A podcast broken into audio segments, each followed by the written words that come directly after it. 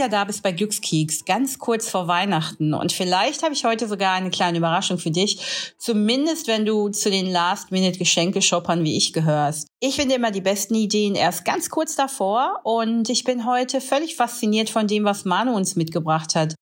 Sie und ihre Freunde haben ein Unternehmen gegründet, in dem sie halt Kalender entwickeln, die das ganze Jahr über Freude machen. Nämlich jeden Monat gibt's ein neues Saatgut, was man mit dem Kalenderblatt dann eben auch einpflanzen kann. Aber wir haben uns auch über ganz, ganz viele andere Dinge unterhalten, nämlich darüber, was wirklich das Wichtigste im Leben ist, die Zeit. Das Kostbarste, was jeder geben kann. Und vielleicht können wir dich heute ein bisschen inspirieren, ganz besonders in der Vorweihnachtszeit.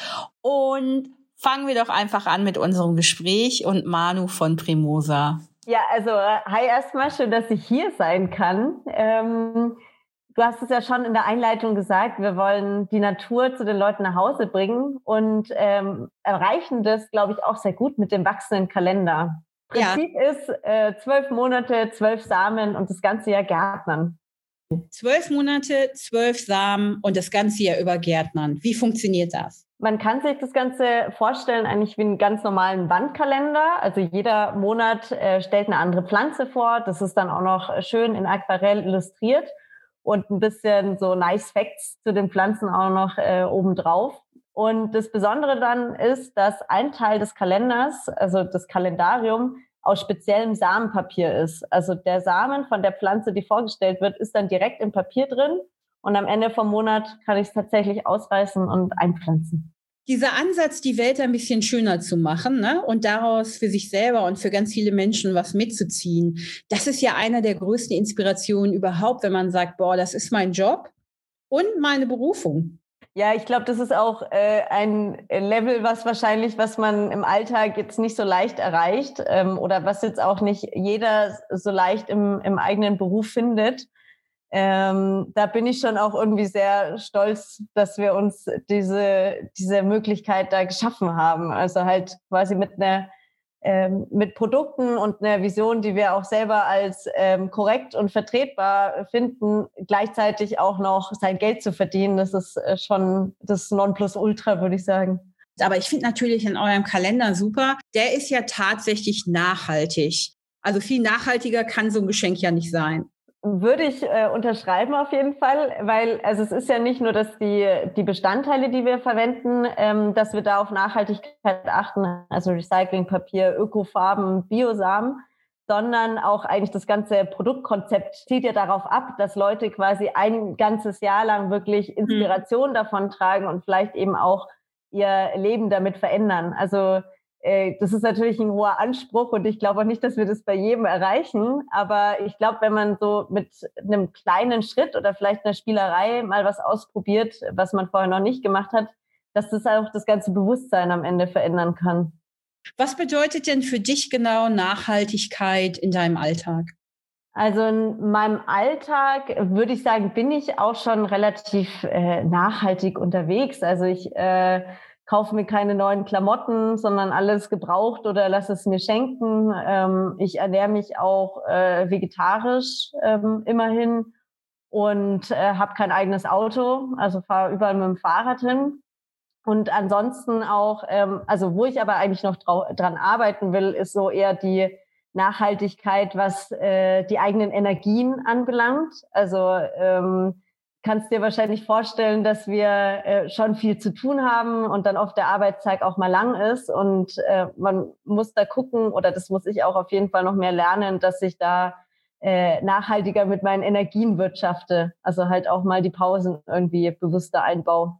Und auch speziell auf dich da achtest. Aber das ist jetzt also ich habe für mich festgestellt, dass speziell jetzt ja in dieser Corona-Zeit, in der wir auch alle irgendwie fast ausschließlich zu Hause arbeiten, bei dir ist vielleicht noch ein bisschen anders, man muss ja Dinge auch mal einpflanzen. Aber dieses, wenn man immer zu Hause ist, ne, dass man sich total wenig Zeit für Pause nimmt.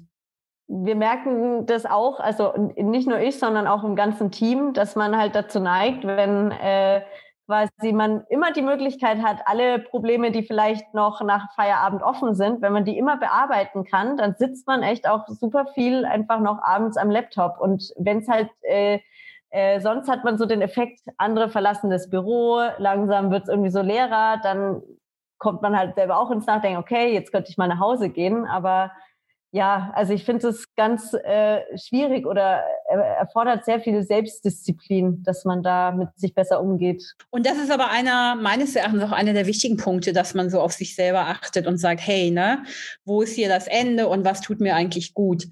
Wie sieht denn für dich so eine richtig gute Pause aus? Was machst du dann?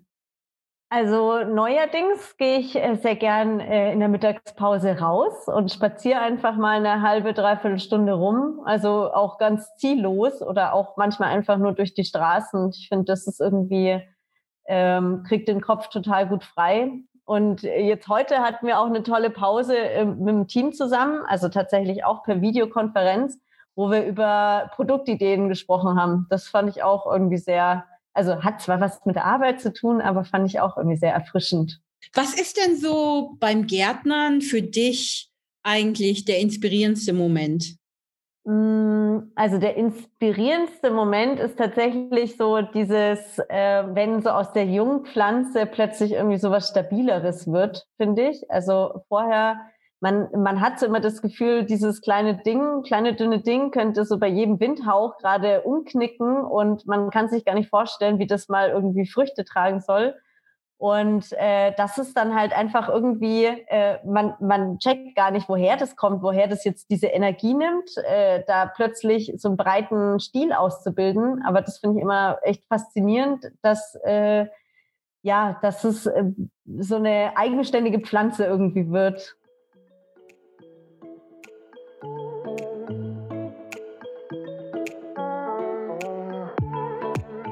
Habt ja, glaube ich, auch ne, all das, was bei euch ähm, verpackt wird oder eingepackt wird, da arbeitet ihr auch mit der Lebenshilfe zusammen, oder?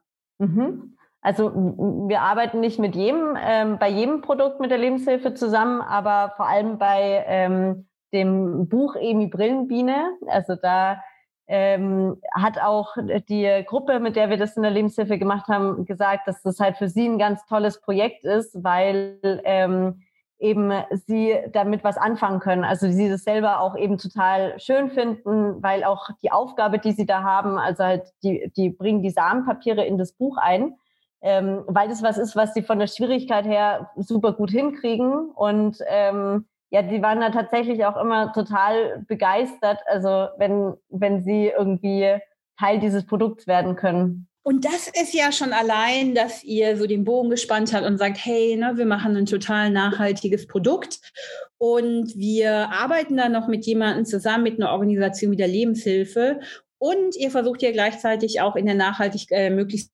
plastikfrei zu arbeiten. Und das so als ganze Geschichte erzählt, ist ja unglaublich ähm, spannend. ja, oder äh, zumindest rund, würde ich sagen. Ja. ähm, nee, also wir, ähm, ich meine, Nachhaltigkeit ist am Ende auch ein Prozess und äh, wir machen auch nicht alles von vornherein richtig, äh, aber ähm, ich würde sagen, bei jedem Produkt eigentlich, das wir entwickeln, schauen wir, dass wir eben, soweit es geht, Ressourcen schonen ähm, und da sind wir bisher eben komplett plastikfrei geblieben und eben auch ansonsten ähm, die Produkte halt mit Partnern zusammen machen, denen wir vertrauen, die da selber auch Spaß dran haben.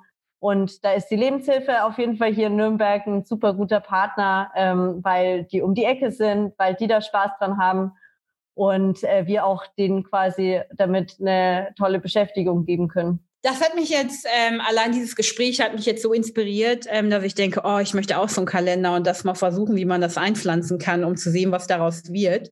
Und ich glaube, so geht es hoffentlich ganz vielen Glückskeks-Zuhörern, die dann sagen, wow, was für eine coole Idee. Und vor allen Dingen auch so dieser, dass man so achtsam mit Dingen umgeht und auch achtsam mit seiner Zeit, mit seinem Leben und auch mit Geschenken und seinen Freunden.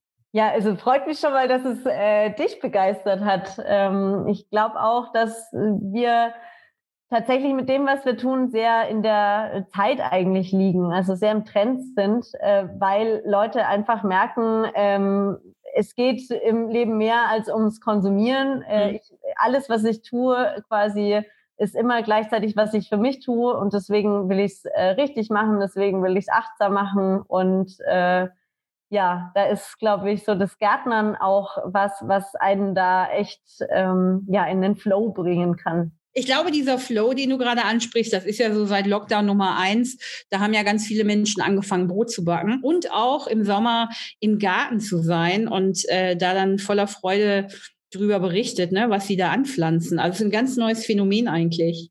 Ja, es ist ähm, wahrscheinlich, oder ich würde es so ein bisschen vergleichen eigentlich mit dem Biedermeiertum, so ähm, äh, Anfang hier des 20. Jahrhunderts, dass man sich so ein bisschen ins Private zurückzieht und was ich daran auch so äh, spannend eigentlich finde, ist, dass äh, das ja alles Sachen sind, die unsere Großeltern, Urgroßeltern eigentlich tagtäglich gemacht haben. Also es ist alles nichts Neues.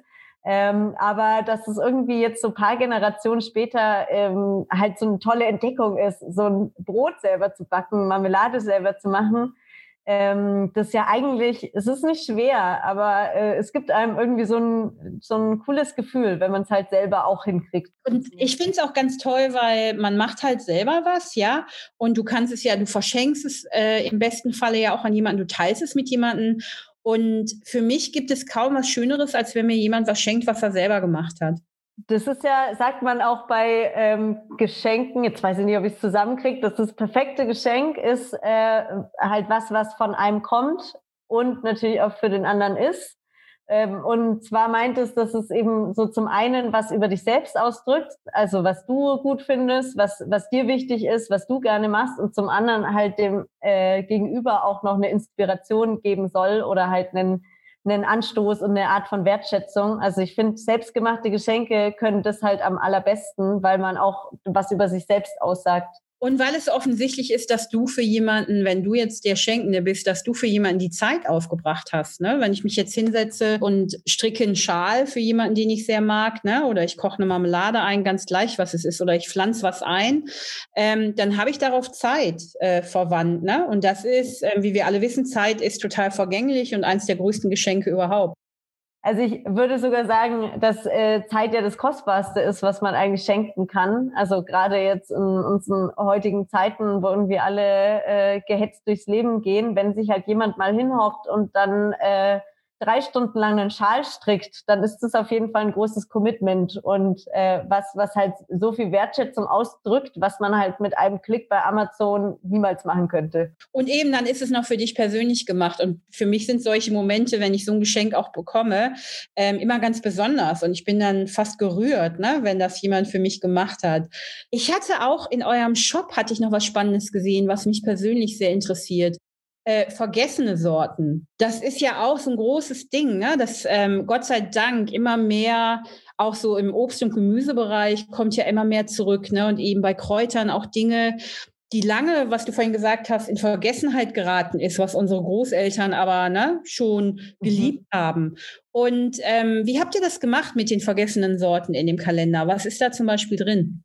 Also die vergessenen Sorten waren von uns eigentlich ähm, von Jahr eins an irgendwie ein besonderes Anliegen, weil ähm, die halt einfach auch nochmal so viel Spannendes irgendwie so zu erzählen haben. Also man äh, kennt ja oft äh, einfach nur so diese eine orange Karotte zum Beispiel und weiß gar nicht, dass es da halt 20 verschiedene Sorten, 100 verschiedene Sorten gibt in verschiedenen Farben und Geschmacksrichtungen und die sich oft ja eigentlich auch gerade in bestimmten Gegenden besonders gut angepasst haben und dann halt eigentlich die perfekten äh, Karotten für genau vielleicht deine Region sind oder dein Typ von Erde. Und da ähm, ist der Prozess auch noch mal ein bisschen schwieriger, also weil wir natürlich bei der Samenauswahl ähm, auch irgendwie immer was Interessantes dann halt finden wollen, vielleicht auch noch eine Geschichte dazu und ähm, haben da aber bisher immer sehr spannende Sachen gefunden, wie zum Beispiel so einen äh, Federkohl namens ostfriesische Palme, also der mhm. tatsächlich zwei Meter hoch wird. Ähm, oder auch ähm, eine Art von Steckrübe hatten wir ähm, dieses Jahr im Kalender drin wo ähm, was tatsächlich auch Grundnahrungsmittel in Deutschland über ganz lange Zeit war und äh, aber dann so ein bisschen in Vergessenheit geraten ist als äh, arme Leute essen. Da hatte ich auch mal ein tolles Erlebnis, als ich vor zwei oder drei Jahren in Japan war. Da kümmert man sich ja immer sehr um seine Gemeinschaft ne, und um die Nachbar, schafft. Also das hat ja bestimmt jeder im Kopf, ne, als die Fußballstadien von den Besuchern aufgeräumt wurde. Und da war das nämlich genau so, dass ich in einem Stadtteil Tokios war und da waren äh, so eine Truppe älterer Herren, die den Park dann zusammengefegt haben. Das gehört, ne, das gehörte dann dazu. Das ist so mhm. Community-Arbeit. Äh, ne? Ich wohne hier, ich mache es auch schön.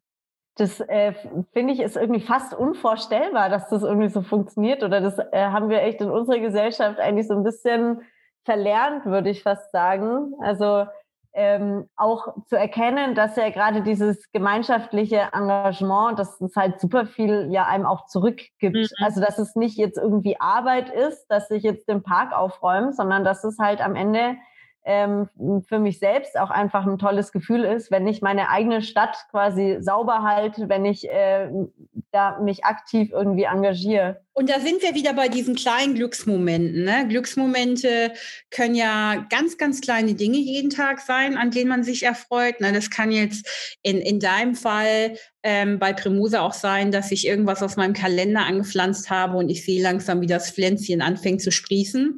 Es können aber auch so ganz einfache Momente sein, der erste Kaffee am Morgen oder wenn ich einer Nachbarin irgendwie die Tür aufhalte. Ne? Also all diese Momente, die uns so ein bisschen Freude geben oder auch jemand anderem, ne? an denen man so wächst und denkt, ach, das war jetzt richtig schön, ne? Dann freut man sich automatisch mit. Total. Also es ist manchmal auch so was Kleines wie äh, in der WG äh, hat jetzt mal einer Mitbewohner hat uns ein paar so Christbaumkugeln an äh, die Tür geklebt. äh, eigentlich eine sehr kleine Geste, aber irgendwie ist es halt äh, nett, wenn jemand an einen denkt oder halt irgendwie sich, sich die Mühe macht. Ich glaube, ja. wenn wir das alle so mehr im Alltag machen würden, dann äh, wären wir ein Stückchen glücklicher. Hey, das ist so ein ganz, ganz schönes Schlusswort. Aber ich wüsste natürlich noch so in dieser etwas ruckligen Zeit gerade, was wünschst du dir für 2021? Oh, ich wünsche mir wahrscheinlich wie alle, dass äh, hier Corona sich einfach in Luft auflöst. Also ich würde mir wahnsinnig wünschen, dass äh, ich im Sommer äh, mal wieder auf eine Feier gehen kann oder ein Konzert. Also ich vermisse total äh, die Konzertszene in Nürnberg und es auf Festivals zu gehen.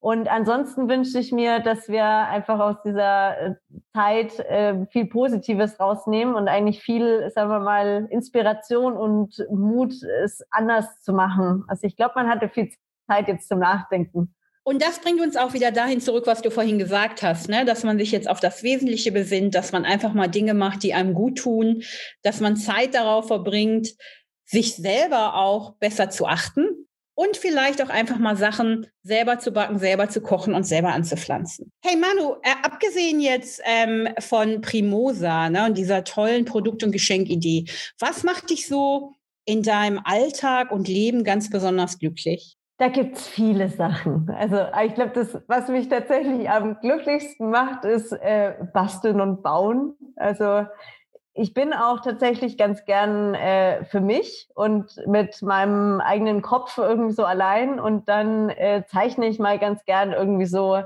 ähm, wie hier ein Gewächshaus aussehen könnte oder eine Pergola oder ähm, ja, irgendwie ein neues Produkt und dann fange ich an, mir äh, entweder in der Wohnung Materialien zusammenzusuchen oder fahre in Baumarkt. Das ist so eins meiner Lieblingsorte.